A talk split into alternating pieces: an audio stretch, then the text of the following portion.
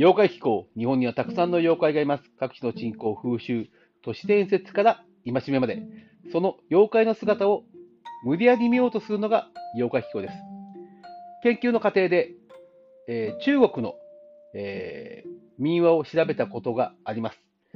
えー、その本の中に少し不思議なものを見つけました。閻魔大王になった役人という話です。えー、ある町の役人が夜な夜な出かけていき、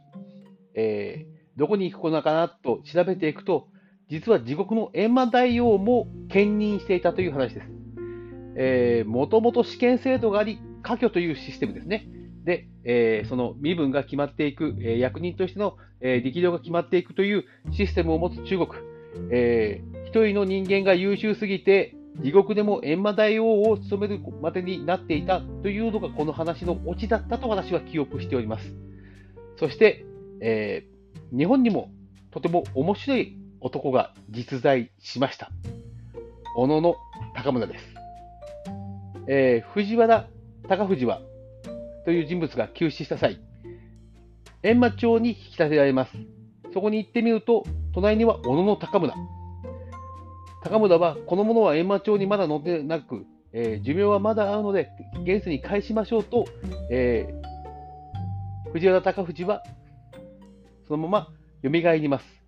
そして、もう一人、藤原の義美という人物も、閻魔町に、閻魔町で高村を見たと証言しております。えー、この小野の高村、京都東山にある六道珍王寺にあるよみがえりの井戸をから、えー、地獄に行き、閻魔大王の副官を務めていたというふうにあります。えー、詳しくビジュアルで見たい方、漫画、ほおずきの冷徹というものの中に、この高村が紹介されています。えー、ほおずきの冷徹とは、え、閻魔大王の副官、ほおずき、え、地獄の十大王には、え、それぞれ植物、それぞれじゃないかな。全部じゃなかったですね。えー、と、何回忌かなんですが、お盆とかそういうものを司る、えー、王には、えー、植物の、えー、副官がいます。円満大王はほおずき。なので、夏場になるとほおずき市をやるというわけでございます。えー、ほおずきは、鬼の明かりと書いてほおずき。えー、地獄の岬案内をした提灯というふうな表現をされたことも聞いたことがあります。えー漫画の中では、えー、高村とこの副官のほおずきがそっくりだったがため、えー、あまりにも優秀なので、えー、ほおずきが高村に生前こう副官を頼んだというふうな話になっております。えこの小野高村、小野の高村、なかなか面白い人物でございまして、えー、陸奥に、え東北で、えー、陸奥ね、道のく、道のの神として、え父が、え道の国、えー、赴任したときに、えー、そこについていき、監視にも優れて、えー、和歌も読める。で、意味や文武もたける、文武両道にたけるこの人物。佐賀天皇もこの実力を認めていました。しかし、この遣唐使に反対したり、佐賀天皇に教科を読み、えー、不信を回避、えー、沖ノ島に流されるなどと、なかなか気骨あふれる人物でございます。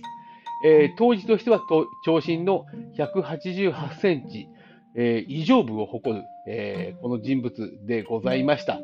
えー、地獄に行き、えー、地獄を行き来して、まあ、何せひょうひょうとした人物だったというふうな伝わりもありますので、えー、本人もあまりにも優秀すぎて、うっかりと地獄に行ってしまったのではないかな、地獄で仕事をしてしまったのではないかというふうな、えー、オチをつける物語もあったりします。えー、ですね。えー、大高村には、その周りに、えー、清少納言や、えー、紫、清少納言や紫式部など、えー、当時の、えー、女流作家たちがいたり、そして何も、もう一つ、小野小町ともつながるというふうな伝説も残っていますので、今一度こっちは歴史の方で調べてみようかなというふうに思っております。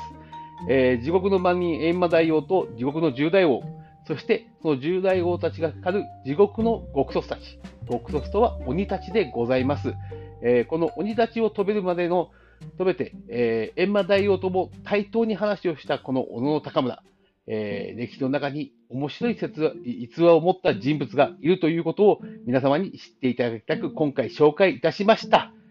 ではまた次回、妖怪の世界でお会いしましょう。